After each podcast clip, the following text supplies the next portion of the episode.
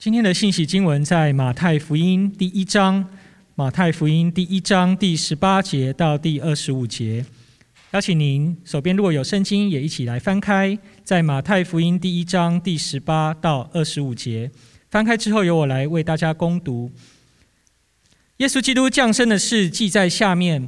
他母亲玛利亚已经许配给约瑟，还没有迎娶，玛利亚就从圣灵怀了孕。她丈夫约瑟是个异人，不愿意当众羞辱她，想要暗暗地把她休了。正考虑这些事的时候，忽然主的使者在约瑟梦中向他显现，说：“大卫的子孙约瑟，不要怕，把你的妻子玛利亚娶过来，因她所怀的孕是从圣灵来的。他要将他将要生一个儿子，你要给他起名叫耶稣。”因他要将自己的百姓从罪恶里救出来，这整件事的发生是要应验主借先知所说的话：必有童女怀孕生子，人要称他的名为以马内利。以马内利翻出来就是上帝与我们同在。约瑟醒来，就遵照主的使者的吩咐，把妻子娶过来，但是没有和他同房，直到他生了儿子，就给他起名叫耶稣。主，我们感谢你，因为你是那位用那厚恩对待我们的上帝，你是那位深爱我们的上帝。所以，主在这圣诞的佳节当中，主，我们首先要记得你在我们生命当中所做的事情。主，你如何降卑，如何虚己，如何为我们取了人的样式，生在马槽，而且为我们死在十字架上。主，我们来到你面前，主。向你献上我们的崇拜，向你献上我们的敬拜，也愿我们的一生能够被你使用，使我们能够按照你的心意为你来活。所以主在这圣诞的季节当中，我们感谢你，我们荣耀你，也愿你将平安赐给我们，如同这段经文所说的：主，你是那以马内利的君王，你是那位与我们同在的上帝。愿你在这佳节当中将平安赐给我们。因为我们知道你在我们当中要做王，直到永远。以上祷告是奉靠主耶稣基督的圣名求，阿门。亲爱的弟兄姐妹，圣诞节快乐！今天是基督啊，先知、祭司和君王这个信息系列的最后一篇信息。我们要谈到耶稣基督就是那位君王。在两千年前的圣诞节，上帝为了全人类准备一份大礼，要来赏赐给我们。这份大礼呢，就是将他的独一爱子耶稣基督赐给我们。他作为受膏者，是那大先知，他是那大祭司，而且在今天的经文当中，我们也要看到他是那位大君王。这段时间透过查经班，我常提醒弟兄姐妹，当我们在查考一段经文的时候，我们务必要留意该段经文的上下文。我们常在教会当中，也常在我们的祷告词汇当中。说到上帝，或者是耶稣基督是那以马内利，就是上帝与我们同在。诚然，这样的理解一点也没有错。但是很多时候，我们对以马内利这个概念理解是不够深刻的，是不够完全的。为什么我们称耶稣基督是以马内利呢？在马太福音的上下文，更多让我们看到。因为耶稣基督就是那位要永远坐在王座上的那位君王，我们为什么能够有平安呢？因为耶稣基督要用他的圣灵，用他的圣道来治理我们、保护我们、带领我们、呵护我们，直到他再来的一天，直到永永远远。所以我们来到他的面前，我们感谢他，他是那位以马内利的上帝。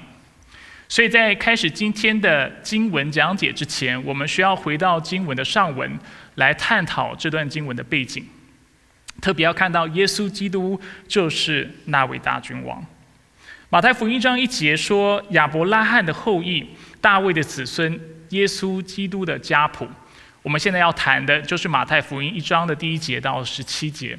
很多时候，当我们在读圣经的时候，啊，一读到家谱，这就是我们。第一瞬间会跳过或翻过或很快的啊越过的经文，但是其实这段经文清楚的让我们看到啊马太福音这整本书卷的很非常非常核心的一个主题，就是告诉我们耶稣基督就是那君王。这里让我们看到耶稣基督的家谱是什么呢？让我们看到他是亚伯拉罕的后裔，他是大卫的子孙。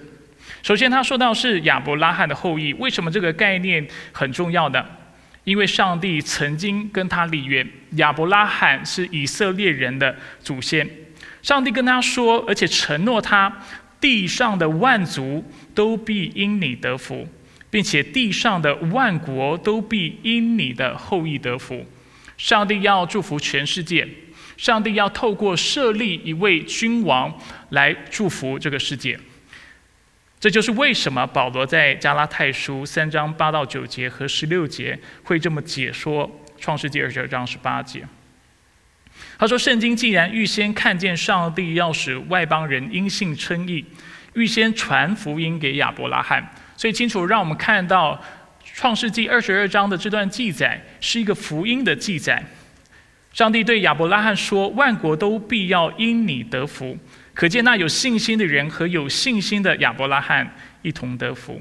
这些应许原是向他亚伯拉罕哦，原是向亚伯拉罕和他后裔说的，并不是说和众后裔。主要讲到在创世纪二十二章十八节讲的这个后裔是单数而不是复数的，不是指许多人，而是说和你那个后裔就是指一个人，就是基督。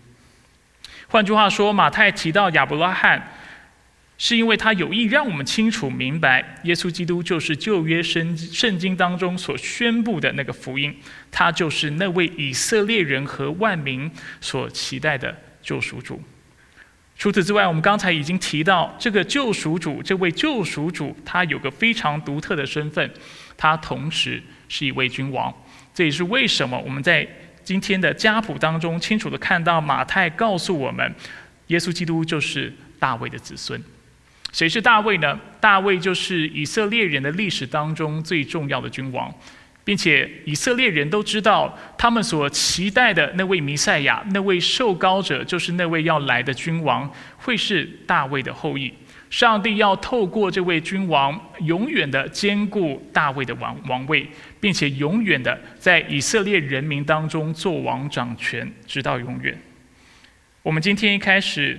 在唱诗、在敬拜的时候，我们也读到这段经文，《以赛亚书》第九章六到七节这么说：这是先知以赛亚曾经所预言的。他说：“因有一婴孩为我们而生，有一子赐给我们，政权必担在他的肩头上。他名称为奇妙测试、全能的上帝、永在的父、和平的君。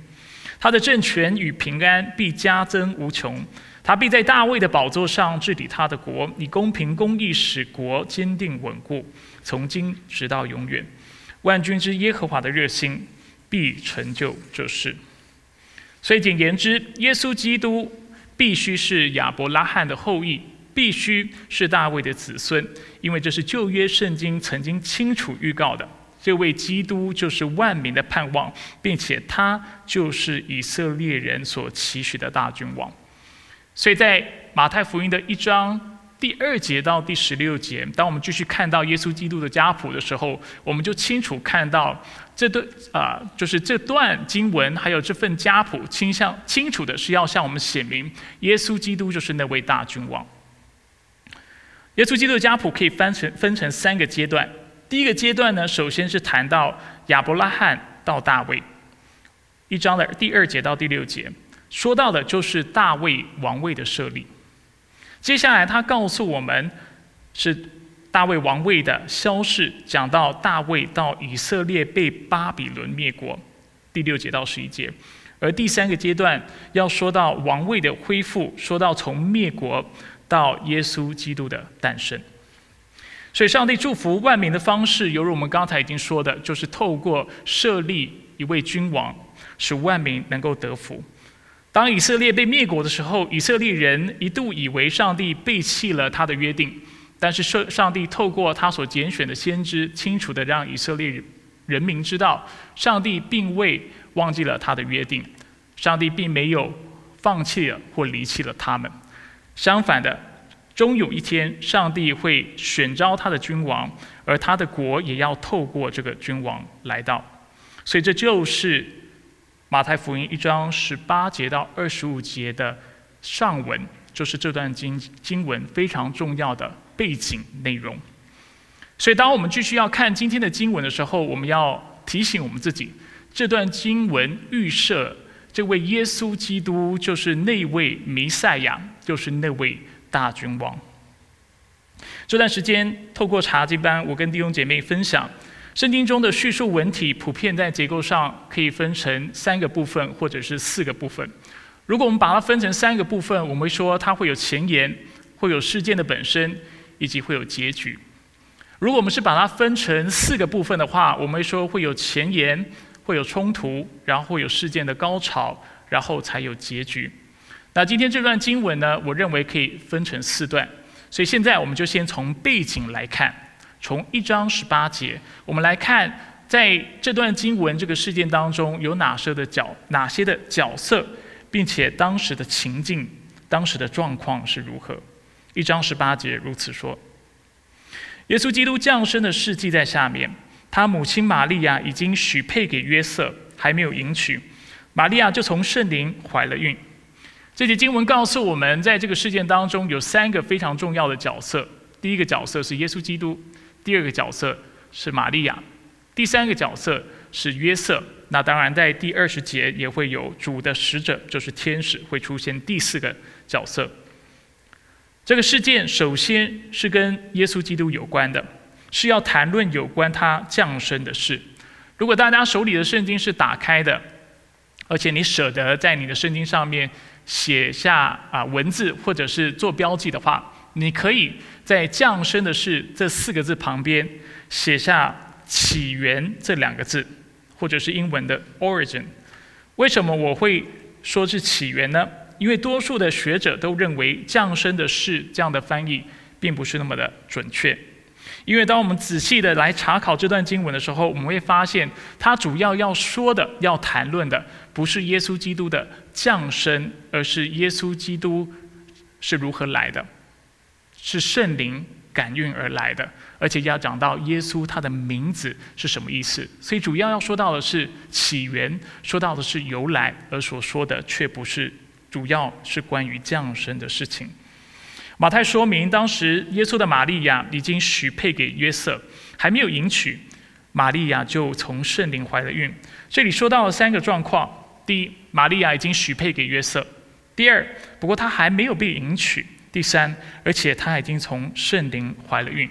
首先，我要大家留意一件事情：当啊，就是我们说到，尤其在圣经第一世纪的背景、犹太人的背景当中，说到许配的时候，这其实跟现代人所认知的。订婚是非常不一样的，在现代人的理解当中，订婚还可以退婚，还可以反悔，而当我们啊反悔的时候，这不构成离婚或犯罪这样的问题。但是对以色列人来说却不是这个样子。当一个人一个啊童女也好，或者是一位女士被许配给一位男士的时候，其实在法律上，他们已经正式的成为了先生和妻子。因此，如果在这个许配虽然还没有迎娶的阶段当中，如果有任何一方跟第三者发生的啊性关系的话，我们会说，在法律上这就被称作为是通奸，是犯法的，啊是不讨神所喜悦的，而且当中会是有审判的。而且除此之外呢，在这段时间，如果有任何一方过世的话，那他的配偶可能就会变成寡妇，或者是所谓的宽夫。所以显然的一章十八节，除了为我们介绍这个事件的背景之外，它也直接让我们看到这个事件可能会存在的一个内在的冲突。因为玛利亚已经被许配出去了，所以她和约瑟已经是正式的先生和妻子，丈夫和妻子。但是这时候我们却发现，玛利亚竟然已经怀了孕。接下来我们要继续看这个事件的冲突，就是一章十九节。经文告诉我们，玛利亚的丈夫约瑟是个异人，不愿意当众的来羞辱她，却想要暗地里把她休了。这节经文首先跟我们说明了约约瑟是个什么样的人。经文说他是个异人，异人在圣经当中指的是什么样的人？是个正直人。是个重视是非、重视上帝的律法的人。作为一个重视是非的人来说呢，约瑟怎么看待他眼前的事情？他认为他需要休妻。那很多人看到这样的一个选择，可能会很意外，会认为哇，有必要啊？只是啊，看到这样的状况就决定要休妻吗？决定要所谓的离婚吗？我们需要了解，对当时的文化来说，这是非常正常的事情。因为对犹太人来说，当一个丈夫被戴绿帽的时候，如果丈夫选择包容她，其实这不是爱她的表现，但却是在默认她的罪行的一个状况。当时的犹太人跟现在的华人非常像，非常重视荣誉，非常重视声誉。所以对他们来说，当他们看到不公义的事情的时候，他们认为自己是有责任要站在公义的一方，站在对的一方。如果一个先生被戴了绿帽，他们会认为他们就有必要去把这个错误的事情指出来，他们就需要去休妻。不过，同样是休妻，约瑟可以有两个做法，一个做法是比较残忍的、比较冷酷的，另外一个做法却是比较有怜悯的。残酷的做法是什么呢？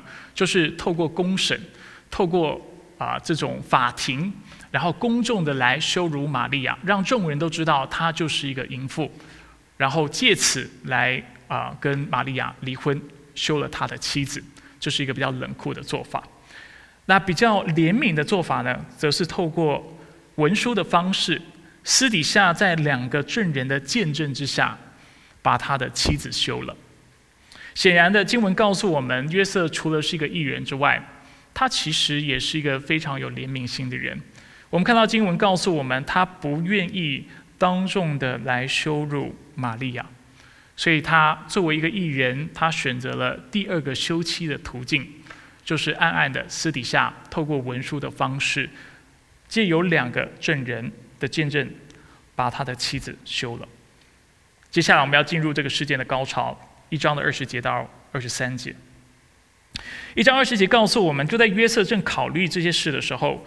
忽然，主的使者在约瑟梦中向他显现。啊，事实上，这个翻译不太准确。首先呢，多数学者认为“正考虑”这三个字，在原文里可能应该翻成“下定决心”是更为准确的。第二，天使向约瑟显明的时候，约瑟其实是在睡觉，所以是在梦中向他显现，而不是忽然向他显现。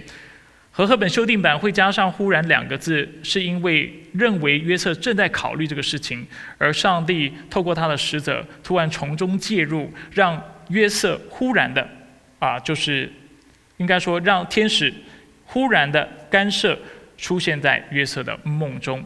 但是犹如刚才已经所说啊，已经说到了，正考虑这个事情，应该翻译成下定决心，所以。可能当时的场景比较像是这个样子，就是其实约瑟在经过反复思考之后呢，他已经决定他要休了他的妻子，决定犹如我们刚才所说的，借由第二个途径暗暗的把他休了。所以他可能是在晚上休息，隔天早上他就要去做这样的事情。但是就在睡觉的时候，天使向他显现。天使说什么呢？二十节到二十一节，大卫的子孙约瑟，不要怕。把你的妻子玛利亚娶过来，因她怀的孕是从圣灵来的。她将要生一个儿子，你要给他起名叫耶稣，因他要将自己的百姓从罪恶救出来。在查经班当中，我也常提醒弟兄姐妹，事件的高潮往往就是该段经文的重点。所以在这段经文，我们要特别留意有几个重点是我们应该观察到的。第一，我们看到天使称约瑟为。大卫的子孙约瑟，所以借此他是要向约瑟约瑟表明这件事情不只是跟你有关的，是跟大卫有关的。第二，天使鼓励约瑟不要怕，把你的妻子玛利亚娶过来。这里的“不要怕”可以理解为不要担心的意思。换句话来说，天使告诉约瑟：“你不要担心，这跟你所想象的状况不一样。你的妻子玛利亚，她并非是因为……”发生了婚外不正当的关系而因此怀孕，但却是透过圣灵而怀了孕。第三，天使清楚阐明了这个孩子出生的目的，他要将自己的百姓从罪恶里救出来，所以你要给他命名为耶稣。事实上，耶稣耶稣这个名字的意思在希腊文当中就是上帝拯救的意思。接着，马太在一章二十二节为我们说明了天使这番话的意思。马太说明这整件事的发生是要应验主借先知所说的话：必有童女怀孕生子，人要称他的名为以马内利。马太为读者说明，天使会这么说，是因为这整个事情是为了应验主界的先知所说的话。所以，当天使跟约瑟说这番话的意的时候，天使其实就是要提醒约瑟，这是有关上帝在旧约当中所赐的应许，这是有关上帝在旧约当中透过先知所做的预言。上帝曾经透过先知说：“啊，约瑟眼前所发生的这件事情，啊。”就是犹如以赛亚所预言的，这位玛利亚就是以赛亚所说的那位童女，而她要生的那位孩子，就是以色列人所等候的那位弥赛亚，就是那位大君王。那这段经文特别有趣的地方，也是我要大家特别留意的地方，是这位君王来到我们当中，他主要要做的工作。我要大家特别留意的是他的职务是什么。当我们想到君王的时候，犹如犹太人。他们想到那位大君王要来的时候，他们首先想到的是这位大君王要成为他们的军事，成为他们的政治领袖。这位大君王要推翻强权，要复苏以色列国，因为当时以色列国已经被灭。所以我们所想象的是这位君王要建立地上的国。但是天使却不是这么说，这段经文却不是这么告诉我们：作为君王，这是耶稣基督的工作。耶稣基督的工作是什么呢？经文清楚告诉我们，一章二十一节，你要给他起名叫耶稣，为什么？因为他将自己的百姓从罪恶里救出来。所以，耶稣基督作为君王，最主要的工作不是斩除地上的强权，却是要斩除那属灵的强权，就是魔鬼以及魔鬼的工作。我们都知道罪恶是从哪里来的。在创世纪当中，罪恶就是从那条蛇来的。耶稣基督作为君王，他终有一天确实会在地上设立他的国。所以我并非是在说耶稣基督永远不会在地上建立他的国度，不是的。但是他首先要建立的是那属灵的国度，他首先要做的是将他的百姓从属灵、从罪恶、从死亡的辖制还有权势当中拯救出来。所以很多时候，我们都会太快的把上帝的国跟地上的国连接起来，以为基督作为君王，代表他现在就要治理这在地上的国。但是耶稣自己却不是这么说的。当比拉多问耶稣：“你是犹太人的王？”的时候，耶稣怎么回答他？耶稣说：“约翰福音十八章三十六节，我的国不属于这世界。我的国若属于这世界，我的部下就会为我战斗，使我不至于。”被交给犹太人，只是我的国不属于这世界。在这里有两点要注意：第一，耶稣的意思并非是在说，犹如我刚才已经说的，他永远不会将他的国建立在这地上。显然的，启示录教导我们，上帝的国要完全的降临，新耶路撒冷城要从天上降下来，上帝要永永远远在这地上掌权。所以，耶稣的意思不是说我的国不会降临在地上。而只是说，在这个阶段还没有，所以我的国不属于这个世界。第二，耶稣基督的意思也不是在鼓励我们要与世隔绝。如果要与世隔绝的话，他就不会在其他经文清楚的教导我们，我们在地上要做光做盐，我们需要有好行为。所以，我们应当怎么理解这个状态呢？为什么耶稣基督首先关注的是这属灵的国？犹如我们过去常说的，今天一个社会要能够昌盛。世界要能够被上帝翻转，所透过的不是人的手段，所透透过的不是人的智慧。其实，在这次的新冠疫情当中，我们就看到，即使美国是一个相对先进的社会，但是在遇到疫情的情况，当人心不被改变的时候，你有再进步的科技，你有再了不起的技术，其实你仍然无法使，就是保护你的人民，使这个国家不被疫情、不被病毒侵害。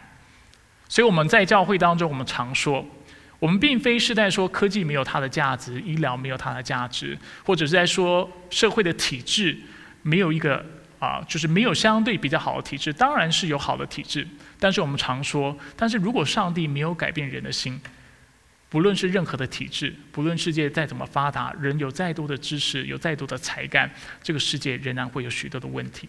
反而我们会说。啊，就是因为科技不断进步，这个世界更容易走上败坏和灭亡的状况。因为科技越进步，武器越进步，打起仗来是越可怕的事情。啊，彼此伤害所带来伤害也是更大的。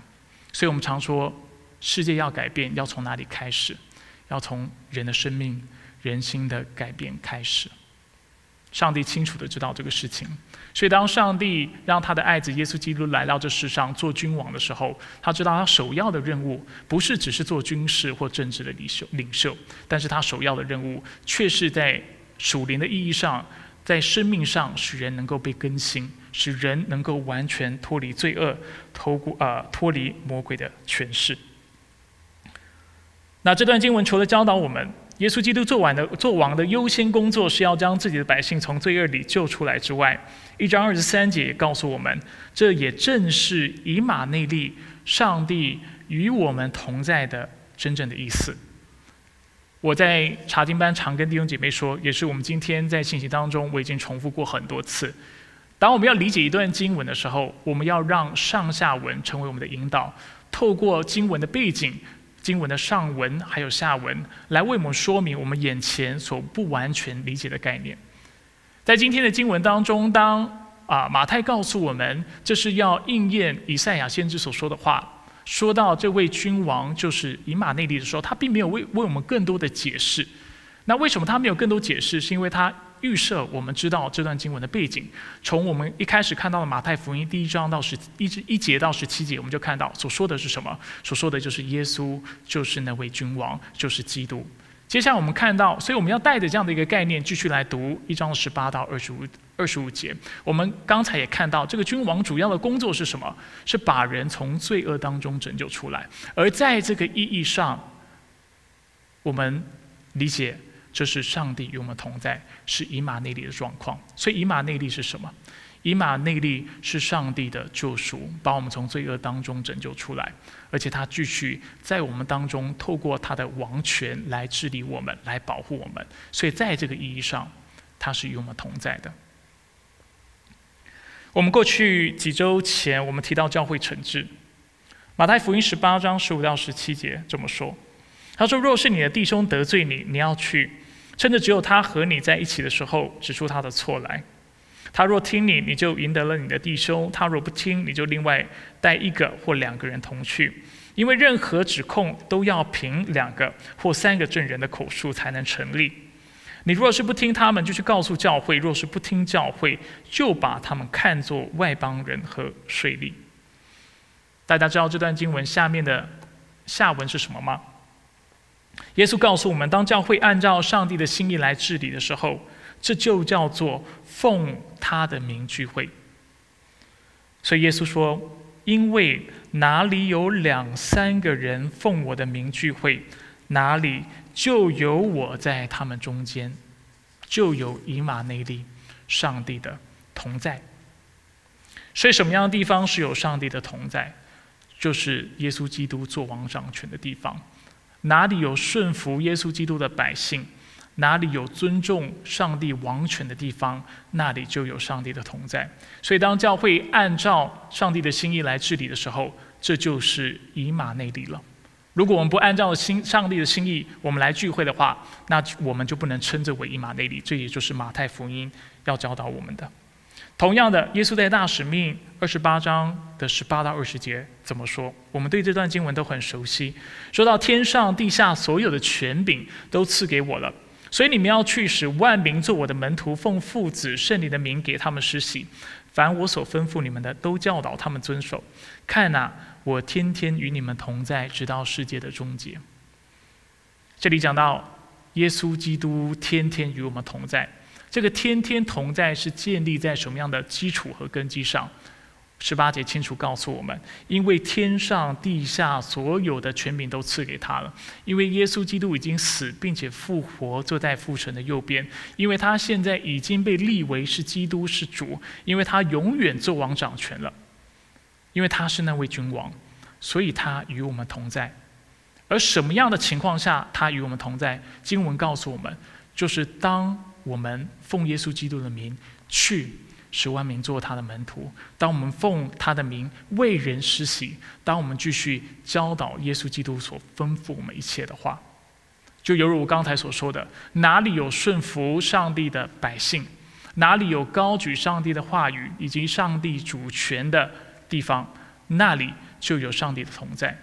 我们常说以马内利的意思就是上帝与我们同在，并且他在当中带来平安。我们怎么知道我们在基督里有平安？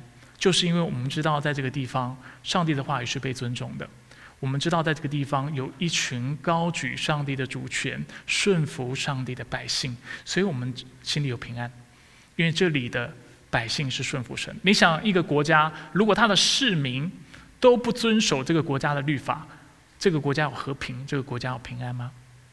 肯定是没有的。如果大家都按着自己的意思看去行。拿自己眼中看为为正的事情，这个国家一定是大乱的。同样的，上帝的国度，我们常说上帝的国度带来平安，带来喜乐，对不对？带来和谐。这和谐来自于哪里？和谐来自于因为这个地方高举上帝的权柄，高举耶稣基督的话语。这个地方有顺服他的百姓，所以这个地方有上帝的同在。以马内利。等一下我会进一步说明。啊，这个理解跟我们之间的关系，我们首先把结局说完，很快两句话说完结局哈。所以你认为约瑟懂不懂以马内利的意思？他显然听懂了使者的意思。所以约瑟如何的回应？一章二十四到二十五节告诉我们，约瑟醒来了，就遵照主的使者的吩咐，把妻子娶过来，但是没有和他同房，直到他生子，就给他起名叫耶稣。一个人怎么预备君王的降临？一个人怎么预备以马内利的到来？就是透过顺服上帝，因为上帝的王权要来了，神国要来临了。所以耶稣常说什么？你们要悔改，你们当悔改，因为天国近了，因为他的王权要带来了，到来了，因为那赏善罚恶的上帝要在当中做王掌权了，所以那犯罪的要悔改。那在上帝眼前行义的事情要欢喜快乐，因为上帝要为我们伸冤。所以透过今天的经文，我想要为大家做非常两个非常基本的应用。第一，我们甘心顺服，因为耶稣是谦卑的当君王。我知道顺服这个课题是我们在教会常说的，但是这因为这是今天的经文清楚教导的一个真理，所以我需要再次来强调它。如果耶稣基督是那大君王，那作为上帝的百姓，我们要怎么样回应这位君王的治理？答案非常明显，就是透过顺服。容许我提醒大家，耶稣基督的治理是什么样子？因为我刚才特别讲到，不是顺服而已，而且是甘心顺服。过去其实常有弟兄姐妹跟我分享，他们说：“牧师，其实我很喜欢基督教，我也认为这个信仰很好。”啊！但是我对耶稣是君王这个事情，或者是当我在唱诗要尊，啊，就是尊他为王的时候，我心里就会觉得不舒服。我说为什么？他说因为听到王就觉得是好像是非常专制、蛮横、霸道的一个画面，就觉得好像王都是用霸权来治理人的。那我就跟他们说，如果你是这么理解君王的话，那难怪你会有这样的感觉。但是我们要回到圣经，重新去思考圣经是什么，怎么去描述，怎么说到耶稣基督的王权的？耶稣自己是这么描述，在马太福音二十章二十五到二十八节，他说：“你们知道外邦人有君王做主治理他们，有大臣操权管辖他们。”但是在你们中间不可这样，你们的中间谁愿为大，就要做你们用人；谁愿为首，就要做你们的仆人。正如人子来，不是要受人的服侍，乃是要服侍人，并且要舍命，做多人的赎价。这位君王来到我们当中是为了什么？刚才我已经为大家说明了，这位君王主要的任务是要救赎我们，把我们从罪恶当中拯救出来。但是他要怎么样达成这样的一个目的呢？福音书清楚的告诉我们：透过牺牲自己，透过舍命。所以耶稣基督他作为君王，他治理的方式是什么？不是透过霸权，不是透过蛮横，不是透过跋扈的态度，但却是透过谦卑的服侍，透过爱，透过舍己，来成全，而且来治理我们。所以，当我们来到他的面前的时候，我们不需要害怕，以为这位君王犹如我们上周说的，好像他不了解我们所经历的是什么。耶稣他自己作为完全的人，他在地上也经历各样的痛苦，但是他唯一不一样的地方就在于他没有犯罪，他知道我们的感受，所以他透过爱我们来治理我们，来带我们，在我们当中做那谦卑舍己的大君王，所以我们可以甘心的顺服他，因为这个。药理这个应用，我们过去常说，所以我就在这里不再更多的来描述。我们进入下一个应用。我们除了要甘心顺服之外，因为他是我们的君王；第二，我们要致死老我，因为我们未来将与他一同作王。圣经教导我们，将来我们要与基督同作王。而且我们这段时间也常说到，不仅耶稣基督是君王，因为我们与他连结，我们与他有份的缘故，所以我们也是君王。提摩太后书二章十二节说：“我们若忍耐到底，也必和他一同作王。”然而，如果我们要与基督同作王，我们首先要学会治理什么呢？很多人想到要与基督同作王。想到治理，想到管理，想到的是什么？我要去管别人，我要去治理别人，我要去啊治理某某的场合场所，都是跟自己无关的。但是圣经却教导我们：你要学会治理的工作，你首先要治理的是你自己，你首先要管理的。是你自己，你首先要拿起那属灵的兵器，就是圣灵的宝剑，上帝的道所砍死的、所杀死的，是你自己的罪行。一个人要先学会治理自己，他才有可能学会去治理别人。当保罗说到教会的牧者和长老应该有的样式的时候，提摩太前书三章一到七节，他怎么说？我知道今天不是讲教会治理哈，我们今天也不是要讲牧者和长老，但是这段经文，啊，我想给了我们很多很重要的暗示，很重要的线索。这段经文说，监督必须无可指责，只做一个富人的丈夫。有节制、克己、端正、乐意接待外人、善于教导，不酗酒、不打人，要温和、不好斗、不贪财，要好好管理自己的家，使儿女顺服，凡事庄重。人若不知道管理自己的家，怎能照管上帝的教会呢？刚信主的不可做监督，恐怕他自高自大，落在魔鬼所受的惩罚里。监督也必须在教外有好名声，免得被人毁谤，落在魔鬼的罗网里。这段经文告诉我们：如果一个人他有感动，他想要在教会当中做领袖，他想要做传道人也好，或者是他要做长老，他就需要具备刚才我们所提到的这些的条件。经文特别告诉我们，一位长老，一个基督徒要首先会治理自己的家，才能够照管上帝的教会。为什么？因为如果你都不知道怎么样用属灵的宝剑。用上帝的道来治理自己的家的话，你凭什么认为你能够知道如何用上帝的道来治理教会？如果我们在做多一步的延伸的话，如果我们连怎么样用上帝的话语来管理自己，我们都不会的话，更不用说我们要管我们的家，更不用说我们要管教会。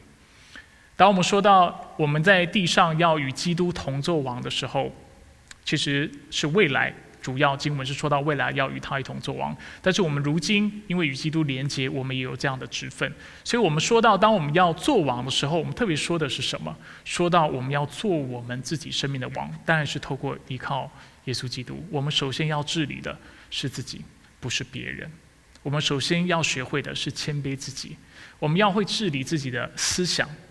我们一天到晚，我们想的是什么？我头脑装的是什么？装的是上帝的话语，还是装的是世俗的道理？我们要治理我们的眼睛，我们要治理我们的情欲。我所妄想的，我所盼望的，我所渴望的是什么？是世界上在商场当中所卖的产品，是世俗所贩卖的一些思想，还是我所渴望的是上帝的话语，渴望的是那正洁、呃正正直、圣洁、敬虔的生命？我们要学会治理的是自己的舌头，对不对？如果我们连自己的舌头都无法管理，一天到晚是啊，就是说八卦啊，是说批评别人的话。那我们凭什么以为我们在教会当中可以教导上帝的话？这是保罗对啊长老、对传道人的一个嘱咐。同样的，在教会当中，我们怎么样说造就人的话？如果我们嘴巴常说是批评人的话，上帝的话就不在我们的舌头上。以此类推，我们的态度是如何？我们的是我们的行为是如何？如果我们都不知道怎么样管理自己，我们又为什么认为我们在未来可以与基督同作王呢？这个做王是什么？许多基督徒的理解非常被动，认为做王就是反正总有一天我会死，我会复活，然后基督就将那啊王权就是分享给我，让我跟他一同做王。从来没有想过做王的主要的职分跟职位是什么？做王需要有什么？做王需要有属天的智慧，做王需要有属天的品格，做王要能够按照上帝的心心意来做管理和治理。那如果今天我们在地上都不去操练这些事情的话，我们只是穷等着有一天能够在天上做王，或者是在未来的新天新地做王，那对我们来说有什么意义呢？有什么帮助呢？所以在这圣诞的季节，当我们说到基督是君王，并且我们也同样是君王的时候，我要提醒弟兄姐妹，这个君王不是去管别人，不是去管教会，不是去管企业，不是只是去管理事务。这个管理首先是管自己，管好自己的思想，管好自己的舌头，管好自己自己的呃自己的行为模式，管好我们自己的时间的安排。我们是否为上帝时常分别为圣，亲近他，向他祷告？如果我们无法致死老我，无法管理好我们自己，说真的，我们很难去再管任何其他的事情。基督做王，或者是我们。也与基督同作王这样的概念，对我们来说就失去了它的意义。所以，亲爱的弟兄姐妹，在圣诞节，上帝给了我们全天下最大的礼物，就是他的爱子耶稣基督。这位爱子之所以名作耶稣，是因为他要将我们从罪恶当中救出来。这位君王是以马内利，是上帝与我们同在。他为什么能够赐给我们平安？因为他在我们当中持续的。用他的圣灵和他的话语来治理我们，来保护我们，来引导我们，来喂养我们。海德堡要理问答第三十一个问答问到：为何他被称为基督呢？我们两周前有读到这个问答，回答。啊，所以问题是为何他被称为基督及受膏者呢？回答：因为他被圣父上帝所立，又被圣灵所膏。他又是我们永远的大君王，用他的话语和圣灵同管我们，护卫并保守我们，在他为我们所买赎的救赎之乐中，把我们从罪恶当中拯救出来。如果基督是大君王，这对我们来说有什么意义呢？第三十二问接着问：你为何被称为基督徒呢？回答：因为我借着信心而成为基督的肢体，因此在他的恩高上有份，可以用自由和无愧的良心，因为我们已经被救赎了，在今生今世与罪恶和魔鬼征战，并且从此以后与他一同作王，掌管万物，直到永远。从哪里开始？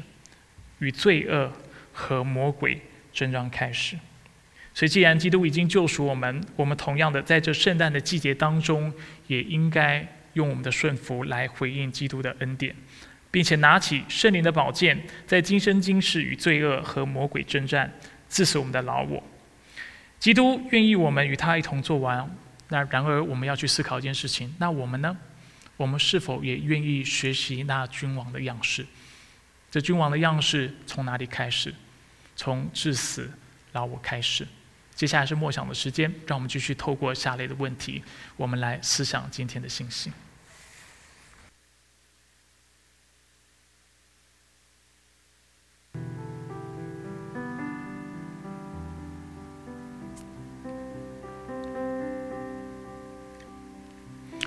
兄姐妹，我们一起低头来做个祷告。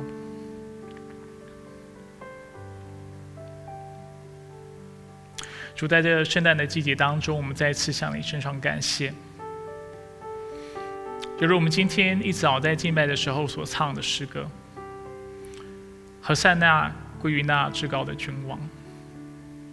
和善那的意思就是主啊，请救我。主这救恩已经来到。当我们在地上哀求的时候，当我们活在罪恶当中，活在罪的捆绑还有死亡的权势之下的时候，主我们是何等的痛苦。我们是何等的脆弱，我们是何等的需要帮助。而当过去以色列人、你自己的子民向你喊“何塞纳”，主，请救我的时候，主，你听到了我们的呼求，因此你将你自己的爱子耶稣基督赐给我们。耶稣作为荣耀的君王，他来，并不是为了在地上掌掌管王权。但却是来是为了要为我们舍命，为我们而死。为什么他要死？因为为了使我们活，为了把我们从罪恶当中拯救出来。唯有透过他的牺牲，我们才能够与上帝和好。所以，主，当我们在思考圣诞的意义的时候，让我们记得耶稣基督是为了什么来的。他不是为了让我们能够继续纵欲或活在消费主义的社会世界当中而来，他不是只是要我们在圣诞节当中透过收到一堆的礼物，或者是透过拿到一堆的礼卡而感到欢喜快乐，但是他却要我们来到他的面前，因为他为我们舍命，并且把我们从罪恶当中拯救出来，而向他献上我们的赞美和感谢。亲爱的耶稣，我们感谢你。谢谢你这么爱我们，谢谢你为我们舍命，谢谢你让我们透过你的死和复活，能够得着全新的盼望。今天我们在上帝的眼里，我们除了是新造的人之外，主我们在他眼里也是那艺人，是那正直人，是讨他喜悦的，并且他愿意将一切的福分倾倒下来，因为我们是他的子民，他所爱的是他眼中的同人。是他手掌上的珍珠，所以主，我们感谢你，谢谢你在石架上所做的事情，谢谢你的道成肉身身，谢谢你的到来，使我们能够有全新的生命。主，除此之外，当我们思考我们也与你同作王的时候，主，我们也被提醒，这代表我们要按着主你的心意，按着主你所赐的话语来治理自己。当我们想到做王的时候，我们常想到的是管别人。但是，上帝，你透过今天的经文要提醒我们：如果我们愿意做王，这代表我们愿意首先学会管理好自己。主，我们愿意坦诚的来到你面前，包括孩子我自己。主，我们的思想、我们的情绪、我们的欲望、我们的渴望、我们的言语、我们的行为。我们的态度、我们的生活习惯和方式，主往往是不讨你喜悦的。在许多的事上，主我们是放纵自己的，我们是体贴自己的肉体的，我们是不愿意来管理的。但主，这却不是你的心意。如同我们今天反复说的，作为救赎主，作为君王。你首先要做的是把我们从罪恶当中拯救出来，使我们能够活在那无愧的良心当中，使我们能够活在那从罪得着自由的这样的状态当中，使我们能够自由的去行义，自由的去行善，自由的去爱人，去饶恕别人，自由的去肯定别人的成绩、别人的成就，使我们能够主在你里面能够过一个全新的生活。所以，主，我们来到你面前，我们向你祷告，求你帮助我们。我们要效法你的样式。如果我们要做王，我们要学会依靠圣灵的工作。愿我们在这圣诞的季节当中，都学会如何依靠圣灵，并且拿起圣灵的宝剑，就是你的话语，来致死我们心中的罪行，心中的罪性。愿你指教我们。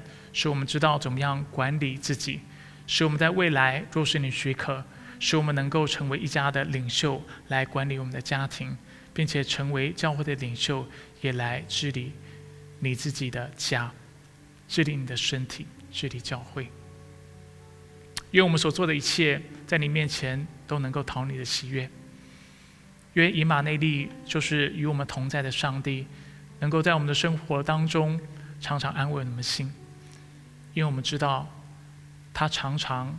在我们当中，透过他的圣灵，透过他的圣言治理我们，并且在他的治理之下，我们是那愿意顺服他的百姓，所以我们欢喜快乐。